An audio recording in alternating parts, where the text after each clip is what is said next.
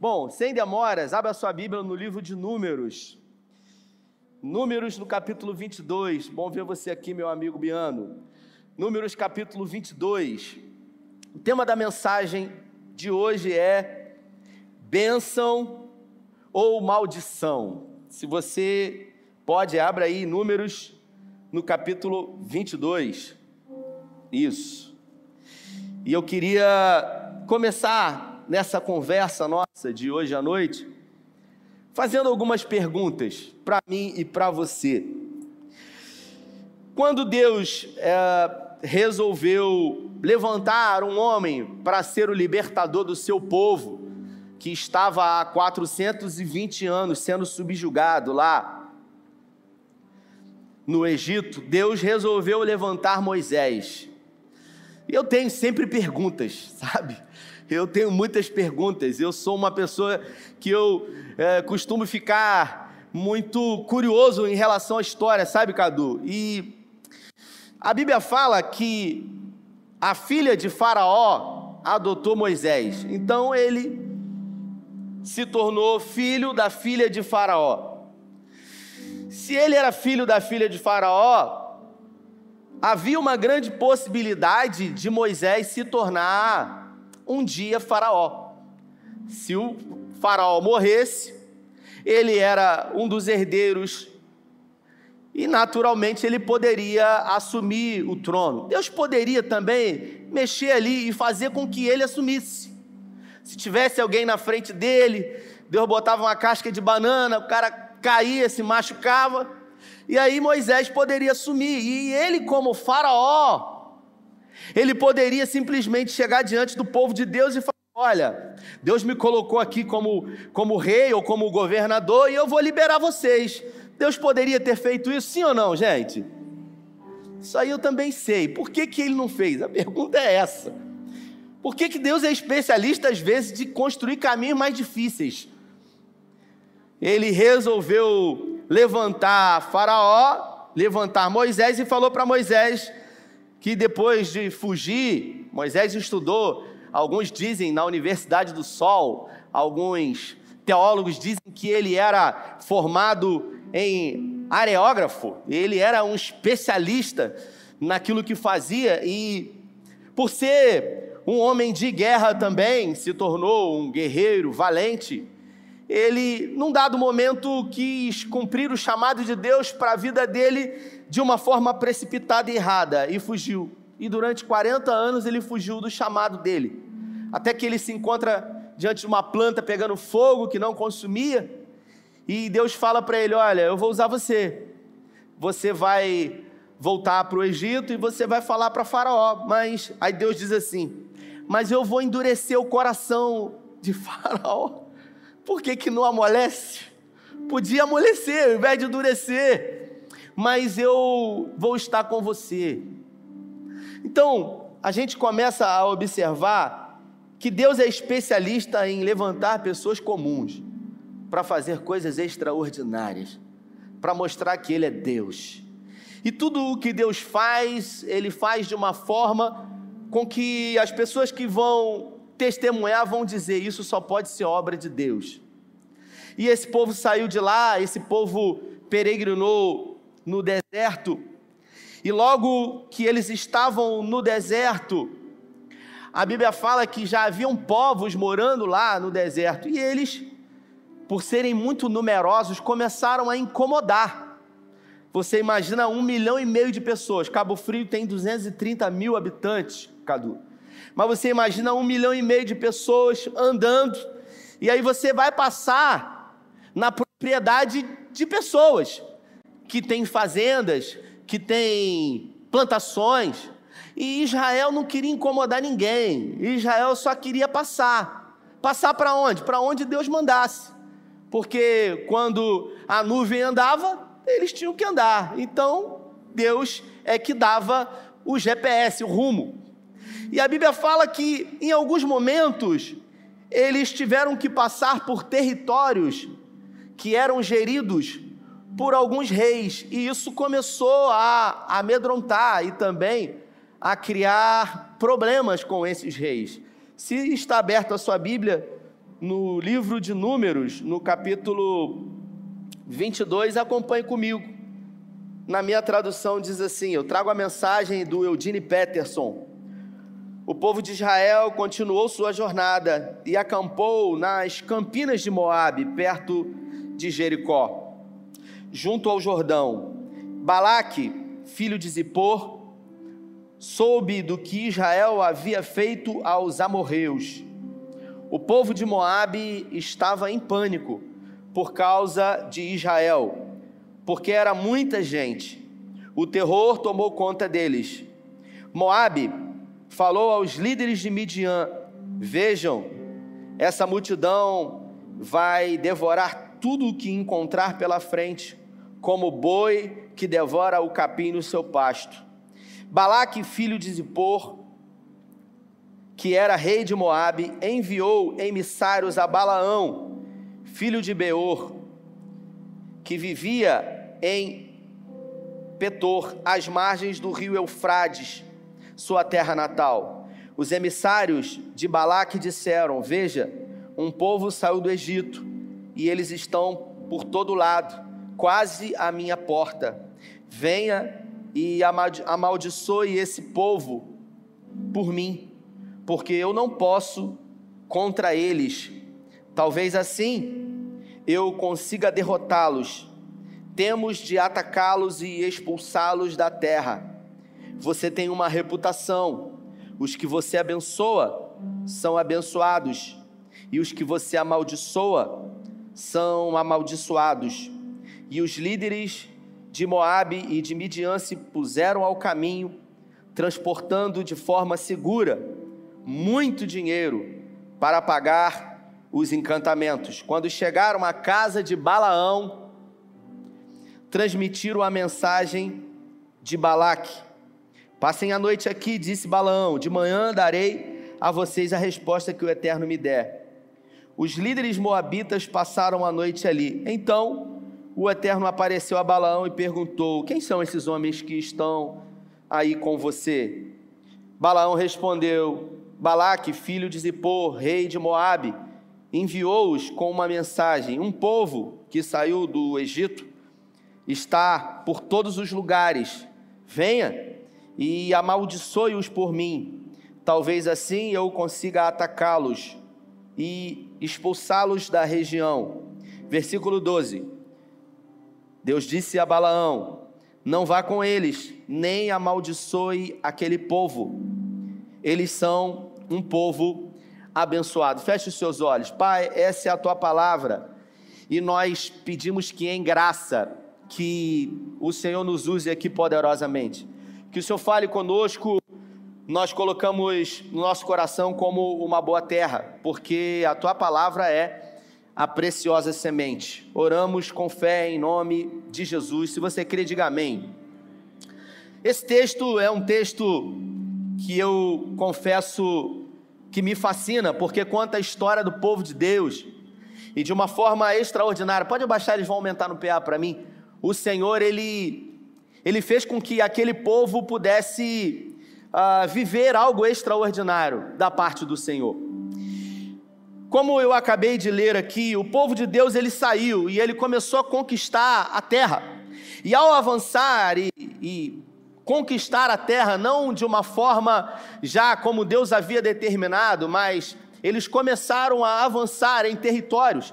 E todas as vezes que eles avançavam alguns territórios, como por exemplo os cananeus, os cananeus vinham contra eles e eles obviamente revidavam, e a guerra acontecia, e como Deus era com o povo, Deus dava vitória. E os outros povos que estavam ali sempre percebiam aquilo que Deus fazia, e por isso eles ficavam desesperados.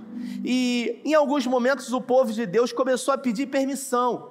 Eles mandavam mensageiros dizendo: Olha, a gente quer passar, então a gente não vai mexer na sua plantação, a gente não vai beber a sua água, a gente não vai mexer com os seus animais, a gente só gostaria que vocês liberassem a gente. Assim foi com os cananeus, com os amorreus, até que eles começaram a conquistar os territórios e chegaram perto da região uh, próximo ali ao Mar Morto de Jericó. Eu estive lá em 2019. E ali eles acamparam próximo de Jericó. E aquele povo começou a ter medo, afinal, um milhão e meio de pessoas se assentaram ali perto do seu território e eles tinham medo de serem subjugados. O rei, chamado Balaque, sabia que havia um profeta, um homem de Deus, chamado Balaão. Mas para você entender quem era Balaão, Balaão era um profeta de reputação duvidosa. Ele não era um hebreu ele era um vidente, ele era alguém que tinha uma fama de ser usado por Deus, e aqueles que Balaão abençoava eram abençoados, e aqueles que Balaão amaldiçoava, eles eram amaldiçoados. E o rei Balaque então mandou mensageiros. Balaão morava a 600 quilômetros de distância de Jericó. E os mensageiros levaram muito ouro, muita prata, e tudo aquilo que pudesse seduzir Balaão, para que ele simplesmente amaldiçoasse o povo de Deus. O rei Balaque pensou no seu coração: eu não posso contra esse povo, mas se alguém amaldiçoar esse povo, eles serão malditos, amaldiçoados, e por isso eu terei vitória sobre eles. E quando chegaram aquela comitiva diante de Balaão levando ouro, levando prata, levando riquezas. Balaão, obviamente, por ser um profeta de reputação duvidosa, ele logo olhou para o ouro, para a prata, e ele sabia que aquele povo era o povo de Deus. E ele podia simplesmente dizer, como o profeta que recebeu Naamã: Olha, eu não vou nem receber, manda o moço dele receber e mandar embora. Eu não quero o seu ouro, eu não quero a sua prata, porque nenhum profeta de Deus poderia utilizar o poder de Deus em benefício próprio.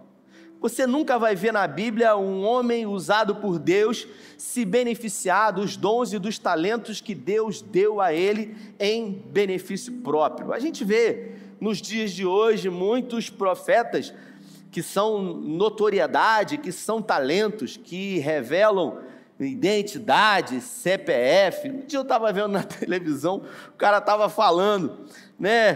Perguntou uma pessoa, quem é Pedro? Aí o cara, assustado, seu nome é Pedro? Ele falou, não. Você conhece algum Pedro? Não. Então abra em 2 Pedro. Ou seja, tem que pegar de algum jeito. Vai tentando, uma hora, uma hora pega. O fato é que existem esses profetas aí de reputação duvidosa. E Balaão, ele era um desses profetas. E ele recebeu aquela comitiva na casa dele e ele falou o seguinte: Olha, fiquem aqui, durmam aqui comigo que eu vou ouvir se o Senhor tem alguma coisa para falar. E naquela noite o Senhor disse para ele: Olha, quem é esse pessoal que está aí na, na sua casa com você? Deus sabia quem era aquele pessoal? Claro, por que, que perguntou? Porque queria já dizer para o profeta: por que, que você está recebendo esse pessoal aí? Você sabe o que eles vieram fazer, você sabe o que eles vieram trazer para você, e o seu coração já está se inclinando para receber aquilo que eles vieram trazer para você. E Deus falou para ele: Olha, pode mandar eles embora, porque aquele povo lá é um povo abençoado. E isso é muito rico, Fabiano, porque nós estamos em Números, mas em Gênesis, no capítulo 12, quando Deus tem um encontro com Abraão e faz o chamamento para Abraão, Cadu, Deus diz para Abraão o seguinte: Abraão, eu vou abençoar quem te abençoar e eu vou amaldiçoar quem te amaldiçoar. E em ti, Abraão, serão abençoados todos os moradores da terra. Algumas traduções dizem que em ti serão benditas todas as famílias da terra. Isso quer dizer que lá em Gênesis, Deus havia declarado uma promessa não somente para Abraão, mas para toda a descendência de Abraão, dizendo que todos aqueles que viessem depois de Abraão seriam abençoados. Tem pessoas que buscam serem abençoadas, e isso é uma redundância. Porque, como alguém que já é abençoado vai ser abençoado novamente? Talvez você me diga assim, mas eu não sou um judeu. Essa promessa foi uma promessa para os judeus. Afinal, foi uma promessa para Abraão, mas no Evangelho de João, no capítulo 1, no versículo 12, diz que Jesus ele veio para os judeus. Mas os judeus não receberam, mas a todos quanto o receberam, foi dado a esses o poder de serem chamados filhos de Deus. Isso quer dizer que nós já fomos abençoados com todas as sortes de bênçãos espirituais. Você pode dizer amém? Você já foi abençoado. Talvez não possa parecer muita coisa para você, mas eu vou explicitar isso para você. O povo que foi abençoado por Deus, ele não pode ser amaldiçoado por quem quer que seja.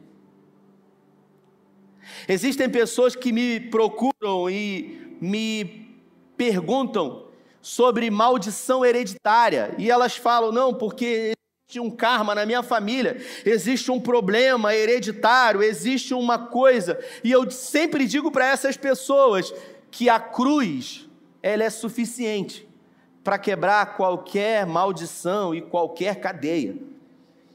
Se a cruz não é suficiente para quebrar qualquer condenação na sua vida, eu não sei mais o que pode quebrar. Então Balaão manda aquela comitiva embora e eles andam 600 quilômetros, voltam para Jericó. Quando eles chegam lá diante de Balaque, falou: Olha, ele não quis vir. Balaque fala: Pelo amor de Deus, esse povo vai a qualquer momento invadir e eles vão acabar com a gente. A gente não é nada diante de tão numeroso povo, então volta lá. E aí eles prepararam, sabe, muito mais ouro, muito mais prata, e carregaram os cavalos. E quando chegaram 600 quilômetros lá onde Balaão estava, eles, ele mandou oficiais renomados, e eles disseram: Ó, oh, você tem que ir com a gente, porque Balaque está desesperado. E dessa vez, Balaão, quando olhou para aquilo tudo, ele falou: Minha vida está pronta. É como crente que quer ganhar na Mega Sena, né? Ele teve um dia que o irmão me perguntou, pastor, é pecado jogar na Mega Sena? Eu, eu me lembro que um dia eu fiz essa brincadeira com um pastor que eu tive, e eu peguei o telefone e liguei para ele, aquela coisa, né, de jovem. Eu peguei o telefone e falei, eu vou, eu vou fazer uma pegadinha com o meu pastor. Aí eu peguei o telefone, fiquei assim, esbaforido, e falei: Pastor, aconteceu uma coisa, pastor. Eu joguei na Mega Sena, eu ganhei, pastor, estou milionário. E aí o pastor ficou em silêncio, e ele falou o seguinte para mim: Já errou a primeira vez, que não era para jogar, não erra a segunda, deu o dízimo. falei: Rapaz, você vai querendo pegar o pastor e o pastor que pega você. Falei, pastor, é pegadinha do malandro, pastor. Então vem cá que eu tenho uma bênção para te dar no gabinete, meu filho. É. O fato é que agora Balaão ficou muito entusiasmado com muito dinheiro. Esse profeta gostaria realmente de amaldiçoar, porque era só ir lá e amaldiçoar. E ele recebeu o pessoal, mas ele conhecia o Deus que ele servia. E na noite seguinte, o Senhor se revelou a ele e falou: Olha, você vai fazer o seguinte: você vai com esse povo, mas você vai fazer exatamente o que eu disser. Você não vai falar nada por sua conta própria. E ele foi. E ele tinha uma mula, que era a mula que levava ele para todo lugar, e ele montou naquele animal, e ele seguiu naquela estrada, 600 quilômetros. E quando chegou num determinado momento, a Bíblia fala que um anjo do Senhor se colocou diante daquele animal, ele estava sobre o animal. E quando a mula viu o anjo do Senhor, Balaão não conseguiu ver o anjo do Senhor. A mula saiu da estrada e ela entrou dentro de um campo e ele pegou uma vara, golpeou o animal para que o animal voltasse para a estrada e o animal continuou andando até que chegou perto de duas vinhas e o anjo do Senhor se apresentou novamente e o animal assustado buscou sair pela uma tangente e Balaão ficou furioso com aquele animal. Golpeou aquele animal várias vezes, até que o animal voltou novamente para a estrada e ele se encontrava diante de duas vinhas que eram cercadas por muros.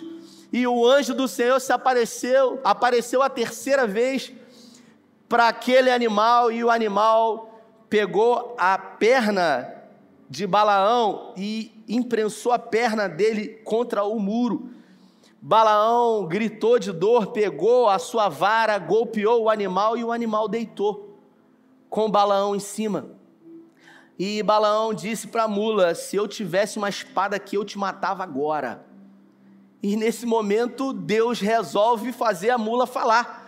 E a mula diz: Por que, que você está me batendo? Pensa numa conversa de doido.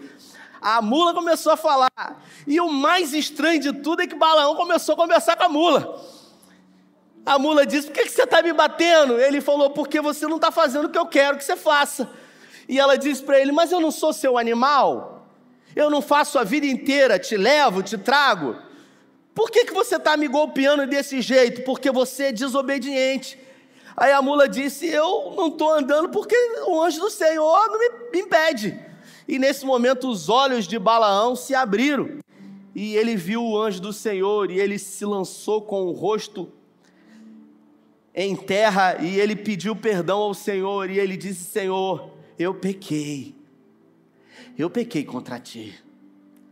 Porque o Senhor havia revelado para ele o coração dele, que havia uh, se enganado por aquilo que o homem poderia dar ele se enveredou por um caminho perverso.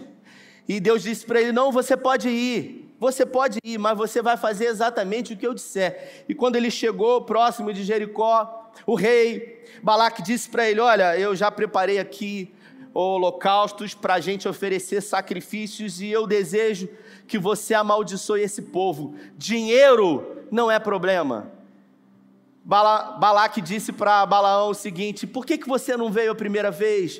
Você acha que eu não tenho dinheiro para poder pagar você? O que você quiser, eu vou dar para você. E aí você imagina uma pessoa que é gananciosa, que o dinheiro é o Deus da vida dela, ouvir um negócio desse. Ele ficou muito seduzido. Mas contra Deus ninguém pode, irmãos. E a Bíblia fala que eles subiram um monte, onde desse monte eles conseguiam ver parte do acampamento do povo de Deus. E ali eles ofereceram sacrifício de bois, de ovelhas. E Deus então disse para Balaão: Você vai abençoar o povo. E ele não teve outra alternativa, ele abençoou o povo. Quando o rei Balaque viu isso, ficou desesperado. Disse para ele: Eu chamei você para você amaldiçoar, você está abençoando o povo. E Balaão se dirige para Balaque e diz para ele: Ninguém pode amaldiçoar a quem Deus abençoa. Essa semana eu almocei com uma pessoa que surgiu essa mensagem. Essa pessoa, num momento difícil da sua vida, havia prometido algo para Deus, fez uma promessa para Deus. E algum tempo se passou e essa pessoa acabou não conseguindo cumprir a promessa que havia feito para Deus. E me procurou desesperado, dizendo: Eu estou com medo de Deus me amaldiçoar, porque eu fiz uma promessa e eu não cumpri. E ele falava para mim, Davi, olhando para mim e esperando que eu dissesse para ele aquilo que ele queria ouvir. E ele queria que eu dissesse: Não, Deus não vai te amaldiçoar. Deus vai te abençoar. Só que eu disse para ele: É muito fácil a gente prometer coisas para quem não nos cobra nada. Porque Deus não cobrou nada de você, foi você que prometeu para ele. Foi você que disse. Foi você que falou. E muitas foram as vezes antes de prometer para Deus que você prometeu para você. E nenhuma delas você conseguiu cumprir. Talvez em alguns momentos tenha prometido para outras pessoas e cumpriu menos ainda. E aí a nossa consciência sempre vai trazer a ideia de que esse Deus é um Deus que castiga, é um Deus que pune, é um Deus que amaldiçoa, é um Deus que, diante de alguma coisa errada que fazemos, sempre vai nos castigar. Eu conheço pessoas que receberam palavras, Cadu, do pai, dizendo: Você não vai prestar para nada, dizendo palavras recebidas da mãe: Você é uma prostituta, e essas pessoas pegaram essas palavras como fossem verdades para a sua vida, e essas pessoas viveram realmente esses rótulos que foram colocados neles, achando que o Senhor havia atestado isso. A verdade é que a Bíblia nos mostra, irmãos, que o nosso Deus, ele não é homem para que minta, nem filho do homem para que se arrependa. Deus, ele é o mesmo, ontem, hoje e eternamente. O homem, ele muda, Deus, ele é imutável. E em Gênesis, no capítulo 12, diz que nós já fomos abençoados com todas as sortes de bênçãos pelo Senhor. Isso quer dizer que você já foi abençoado. Mas talvez você olhe para o lado e você veja pessoas que conquistaram financeiramente coisas que você deseja conquistar. E aí, ao olhar para isso, você atribui a bênção de Deus. Mas isso não tem a ver com a bênção de Deus. Ontem eu fiz um casamento e eu dizia no casamento que fiz lá em Búzios que por muitas vezes já ter casado pessoas, antes eu dizia o seguinte: olha, as pessoas casam para ser felizes, todo mundo casa para ser feliz. Aí chegou um momento da minha vida que eu dizia: não, você não casa para ser feliz, você casa para fazer feliz, ser feliz é consequência. Chegou um momento da minha vida, irmãos, que eu entendi que você não casa para ser feliz, você não casa para fazer ninguém feliz. Ou você é feliz ou você não é feliz. E isso não tem a ver com casamento. Porque tem gente que antes de casar não é feliz. Se você não entender aquilo que traz a felicidade para você, nenhum bem mensurável vai trazer essa felicidade na sua vida. Se a cruz de Cristo, a salvação, se o Salmo 51, quando Davi, depois de, de cometer o pecado e de ser confrontado, e de se colocar prostrado com o rosto na terra por sete dias e dizer ao Senhor: Senhor, dá-me de volta. Ele diz: a alegria da salvação. Não é a salvação, é a alegria da salvação. É aquilo que vem antes da salvação, sabe? é a motivação que você tem de você levantar todos os dias, sentar na sua cama assim e te dizer: graças a Deus. Obrigado, Senhor, por mais um dia. É aquilo que te motiva, Fonseca, a todos os dias sair de casa e ter a certeza que hoje pode estar vivendo um tempo difícil, mas que tudo na vida tem uma data de validade por pior que possa estar sendo, mais cedo ou mais tarde vai passar no nome de Jesus. Porque tudo na vida, Cíntia, tem data de validade. Até essa água aqui tem a validade dela. Então a tribulação, a adversidade, ela também. Mas, como humanos que somos, diante de momentos difíceis, sempre somos tendenciosos a achar que veio praga, que alguém pegou o nosso nome, botou na boca do sapo. E coitado do sapo, porque o único que foi prejudicado foi ele. Porque se você nasceu de novo em Cristo, nenhuma maldição chegará sobre a sua vida. Nenhuma arma forjada prosperará contra você ou contra os seus filhos, porque maior é aquele que está em você do que aquele que vem contra você. E o inimigo o inimigo fica onde, Rafael? O inimigo é você. O inimigo é você, porque você faz mais mal a você do que qualquer inimigo. Você é capaz de destruir os planos de Deus na sua vida com as suas trapalhadas. Você é capaz de atrapalhar, às vezes, até o mover de Deus na sua vida. Nós estamos diante de um profeta aqui, chamado Balaão. É um homem de Deus. mas com caráter deformado. Deus usa esse tipo de pessoa? Sim, por quê? Porque Ele é Deus, porque Ele usa quem Ele quer, e isso é um dos atributos do caráter de Deus, soberania. Então a gente deve viver uma vida entendendo que a maldição ela não faz parte da nossa vida, porque nós já fomos abençoados pelo Senhor. Quantos foram abençoados pelo Senhor e acreditam nessa palavra? Eu queria que você se colocasse de pé. E eu queria nessa noite dizer algo para você. Você que veio aqui e talvez veio com uma expectativa de ouvir uma palavra de Deus. Você que veio aqui hoje e olhando para esse ano de 2021, que ainda faltam alguns dias para ele acabar, mas quando você olha para trás, 2020 você diz assim: ah, 2020 não conta, porque teve pandemia. 2021 também não conta, porque foi um ano que a gente saiu de pandemia. E aí eu pergunto para você: qual é o ano que vai contar?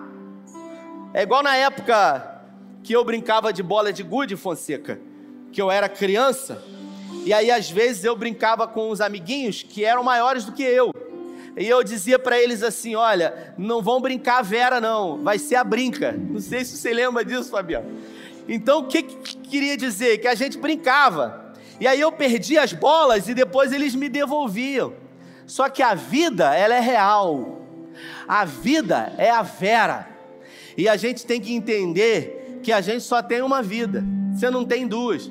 O escritor dos Hebreus diz: Ao homem está determinado uma só morte, e depois disso segue-se o juízo final. Aí eu pergunto para você: o que, que você está fazendo com a sua vida? O que, que você está fazendo com os sonhos de Deus? Eu, eu não consegui vencer porque eu fui amaldiçoado por quem? Quem pode amaldiçoar aquele que Deus abençoa? Quem poderá levantar acusação contra os escolhidos de Deus? Se é Deus quem o justifica, quem poderá separar você do amor de Deus? A tribulação, a luta, a espada, o frio, a fome, o Covid, nada poderá te separar do amor de Deus que está em Cristo Jesus. Levante suas mãos aos céus e comece a declarar as bênçãos de Deus sobre a sua vida. Você não será abençoado, você já foi abençoado. Por isso, faça como Paulo, comece a declarar aquilo que você deseja viver essa noite. Paulo, tudo aquilo que ele queria viver, ele declarava, e por isso ele dizia: crie, e por isso declarei. Então declare, declare aquilo que você quer viver que os melhores dias da sua vida não estão no passado, estão à frente de você. Declare que você quer viver os sonhos de Deus. Declare que você quer viver as promessas de Deus. Declare que você quer viver a restauração de Deus em nome de Jesus. Nós vamos orar, mas eu queria contar o final dessa história, porque por três vezes Balaque determinou que Balaão amaldiçoasse o povo de Deus, e por três vezes depois de oferecer sacrifício, Balaão ele foi obrigado a abençoar. E ele disse: ninguém pode, ninguém pode amaldiçoar quem Deus abençoa. Ninguém pode. Pode ser pastor. Essa semana eu recebi um casal que falou: Pastor, eu preciso vir para cá. Eu preciso que o Senhor seja cobertura na minha vida, porque eu saí de uma igreja, o pastor me amaldiçoou. Quem é homem para amaldiçoar aquilo que Deus abençoa? Não pode. Pode ser líder, Pode ser quem for. Se você foi abençoado pelo Senhor, você já é abençoado. E por três vezes Balaão, ele foi obrigado a abençoar. Só que um homem com o coração enganoso, um homem que tinha perversidade no seu coração, que tinha o desejo da ganância, se dirigiu para o rei Balaque disse para ele: Olha, esse povo ele não pode ser amaldiçoado. Ninguém vai amaldiçoar esse povo, mas nós podemos usar uma estratégia. se a gente pegar as mulheres moabitas e liberar essas mulheres para que elas tenham relação sexual com os hebreus, eles vão se corromper e daqui a pouco eles vão estar adorando aos deuses de Baal. E assim Moabe recebeu bem aquele conselho. Reuniu mulheres moabitas e fez com que elas entrassem pelo acampamento dos hebreus. E essas mulheres se relacionaram com hebreus, até o ponto em que elas levaram culturas pagãs. E a ira do Senhor se levantou, e uma grande quantidade de pessoas morreu.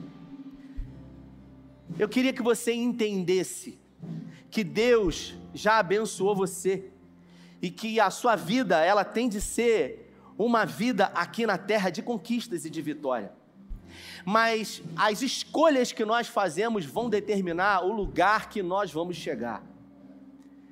Balaão ele não pôde amaldiçoar, mas ele pôde dissuadir, fazer com que a distração, com que o foco fosse tirado de uma forma muito sutil, permitir que a adoração a outro Deus além do Senhor entrasse. E às vezes é isso que acontece. O inimigo ele não tem o poder de parar você, mas ele tem o poder de fazer com que você pare de uma forma sugestiva. Você que foi chamado por Deus para de alguma forma abençoar pessoas, você que foi chamado por Deus para estar aqui na plataforma, não para que os holofotes estejam sobre você, mas para você ser usado por Deus como uma ferramenta. Eu conheço pessoas que foram abençoadas por Deus e, diante de situações que aconteceram, essas pessoas se permitiram parar. E eu quero orar com você. Eu não vou chamar ninguém à frente hoje, mas se você é uma dessas pessoas, eu queria que você colocasse a sua mão no seu coração e que você permitisse que o Espírito Santo ministrasse aí onde você está e que Deus despertasse você para que você pudesse dizer o que você quer da sua vida, porque a gente precisa sempre saber o que a gente quer. Na quinta-feira eu preguei e eu disse sobre isso. Deus vai fazer à medida em que você se posicionar, segundo aquilo que você quer que Ele faça na sua vida. Porque se você não quiser, nem Deus faz, porque Ele te deu o arbítrio, Ele te deu a escolha. Agora, uma coisa você não pode dizer, é que fantasmas dizem para você que o inimigo, que o diabo, que o adversário, ou que pessoas te amaldiçoaram, ainda que um bruxo, uma bruxa ou alguém com poderes espirituais possam dizer para você: ninguém pode amaldiçoar você. Levante uma de suas mãos aos céus e a outra coloque no seu coração e diga: Eu sou abençoado. Diga: Eu sou abençoado. Nada e nem ninguém poderá me amaldiçoar. Eu já fui abençoado com todas as sortes de bênçãos espirituais. Nós vamos orar.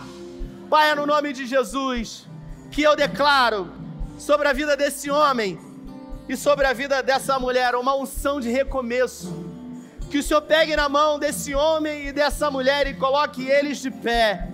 Que eles tenham a capacidade de entender que ninguém pode ir contra aquilo que o Senhor tem para a vida deles. Eu declaro a bênção da permanência na vida desse homem e dessa mulher a bênção da permanência está no caminho, onde tudo acontece, não à margem, não parados, mas no caminho. Por isso declaro que hoje eles se levantam, eles se colocam de pé e recebem do Senhor o renovo, para que consigam novamente se colocar em posição de fazer aquilo que foram chamados para fazer.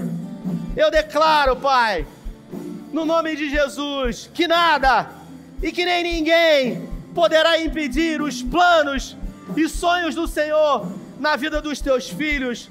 Nós oramos com fé em nome do Pai, em nome do Filho e em nome do Espírito Santo.